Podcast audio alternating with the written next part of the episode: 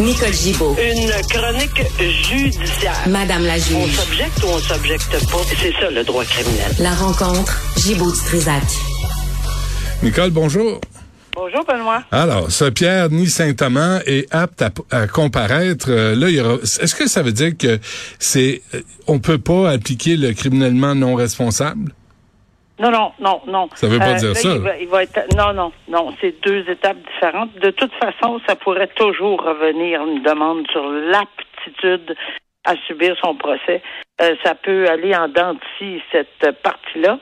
Euh, mais là, ce qui est fait présentement, c'est évidemment que Pinel, alors on rappelle les juste vite fait, là, on peut pas euh, oublier cette euh, ce, ce malheureux, tragique euh, incident à la garderie à Laval, Hmm. alors où deux enfants sont décédés, euh, épouvantables, et plusieurs autres blessés. Bon. Alors, ce monsieur-là, évidemment, il est, la façon dont il se présentait au tribunal, euh, se laissait à le désirer, après ça, non, après ça, oui, après ça, son avocat disait, je communique avec lui, et que ça va, je le comprends, il me comprend, non, ça va plus. Alors, euh, tu sais, c'était vraiment, là, euh, une espèce de, de en dents de scie. C'est exactement ça. Alors, euh, ils ont demandé, euh, l'avocat de la défense a demandé, c'est lui qui l'a demandé parce que c'est son travail de le faire, euh, s'il était apte à subir son procès, mais c'est l'aptitude à subir le procès, à de comprendre, de discuter avec lui, de savoir qui est le juge, savoir connaître les infractions, euh, savoir les, tu sais, que ce à quoi il fait face, là, être au courant, là, être connecté là, pour le moment. là. Et euh, ça s'est fait, mais là, ça s'est fait à l'Institut Pinel euh, dans le cadre d'une ordonnance.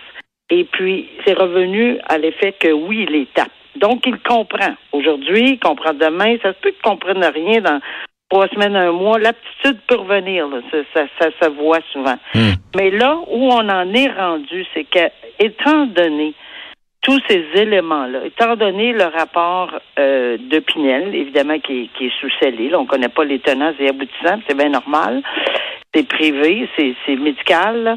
Alors, euh, tout ça pour dire que euh, à ce moment ici, euh, l'avocat de la défense a dit, écoutez, moi j'ai plusieurs éléments euh, qui font en sorte que je dois aller au fond des choses. Mon travail me, me, me, me dicte comme professionnel qu'il faut que j'aille au fond des choses et demander une évaluation, mais beaucoup plus profonde. C'est ça que tu à quoi tu fais référence, c'est la non-responsabilité criminelle. En fonction de l'article, le fameux article 16 qu'on parle tout le temps, on en a parlé dans Turcotte, dans Magnota, dans d'autres dossiers. Et c'est là où on a souvent des batailles d'experts sur euh, la non-responsabilité criminelle, à savoir si au moment des infractions, il était connecté avec la réalité. Au, au moment même où il est entré dans la garderie, parce qu'il n'y a même pas de doute que c'est lui, là, on parle pas d'une Mhm. question d'identification. Mhm. Alors, c'est quoi? C'est que- qu'est-ce qu'il y avait dans ce cerveau et pourquoi? Parce a personne qui a donné d'explication encore. Euh, rien n'a été divulgué, puis je pense qu'il n'y a rien qui sort non plus, là, absolument rien.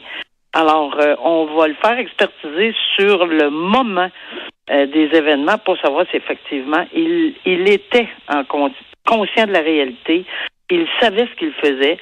Euh, évidemment, pour la couronne, c'est, clair parce qu'ils l'ont accusé de meurtre au premier degré, euh, c'est-à-dire donc euh, prémédité et de façon de propos délibérés. Mais la couronne ne s'objecte pas. C'est rare que la couronne va s'objecter sur la première demande. Évidemment, dépendant du résultat, c'est ça qui va être important, dépendant du résultat de ce rapport sur la non-responsabilité criminelle, on va prendre les deux positions. Si, euh, évidemment, euh, le psychiatre de, les psychiatres ou le psychiatre de Pinel dit non responsable criminellement, ben à ce moment-là, la couronne peut demander une contre-expertise sans Mhm. problème. Mhm. Et l'inverse est aussi vrai. Il est criminellement responsable. La défense peut dire moi je veux une contre-expertise. Ah, ça c'est une ordonnance de la cour. Ça c'est une demande du tribunal parce qu'ils a- la, la- la cour a adhéré, a accepté de, de en vertu du code criminel de l'envoyer euh, pour cette évaluation psychiatrique. Alors on va en entendre parler longtemps parce que Il y a deux c'est enfants qui sont morts, hein? Faut pas, faut deux- pas les oublier. Plusieurs, plusieurs victimes, plus- Ouais. deux enfants morts, plusieurs personnes sans dessus. Je veux dire, c'est, c'est les. c'est- Mhm.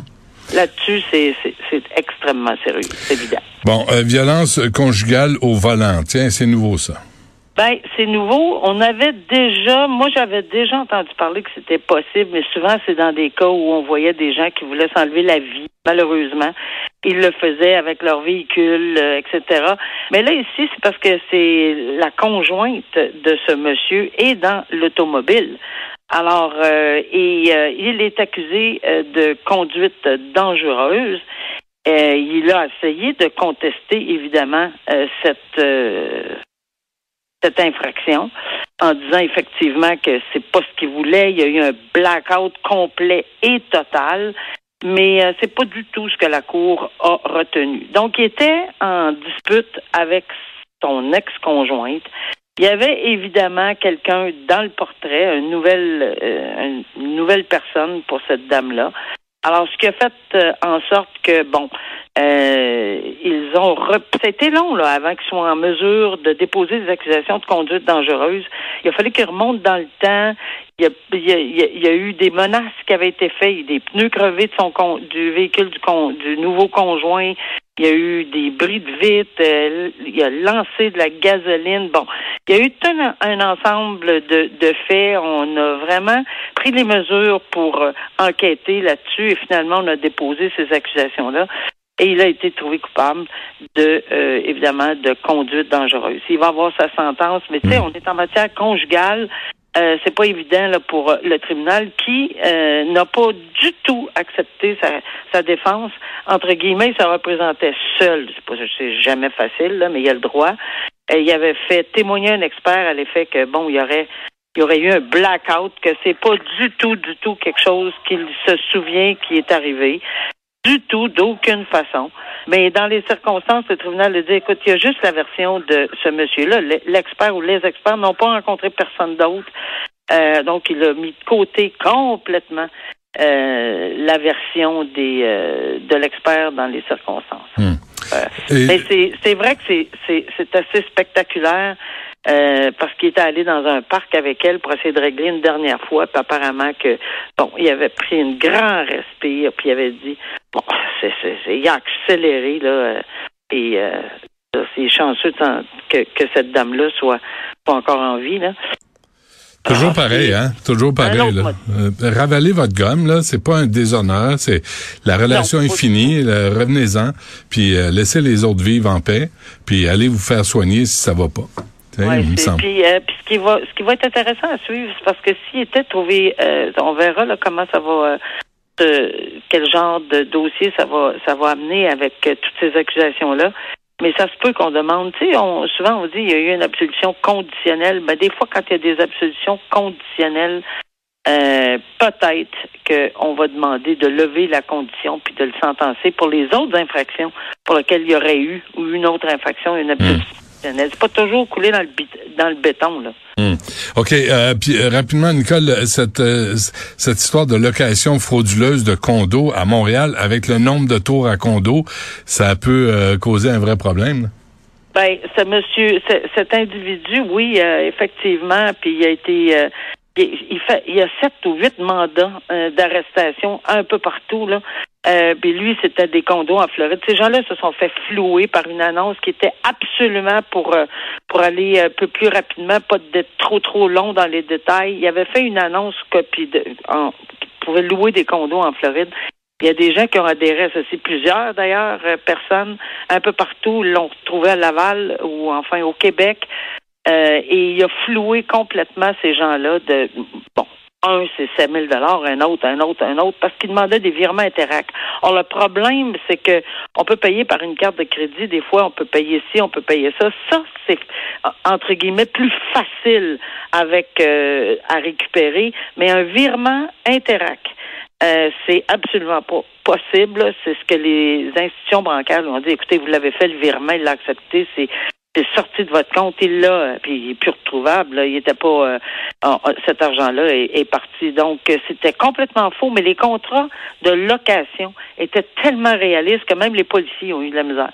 Il faut vraiment, vraiment faire attention dans ces euh, c'était c'était un individu là, mais il avait euh, les arnaqueurs ont toute toute toute la capacité au monde avec malheureusement, on se fait prendre avec hmm. ce genre d'annonces sur, sur Internet. Bon, ben soyez méfiants. Merci, Nicole. On se reparle demain. À demain. Au revoir.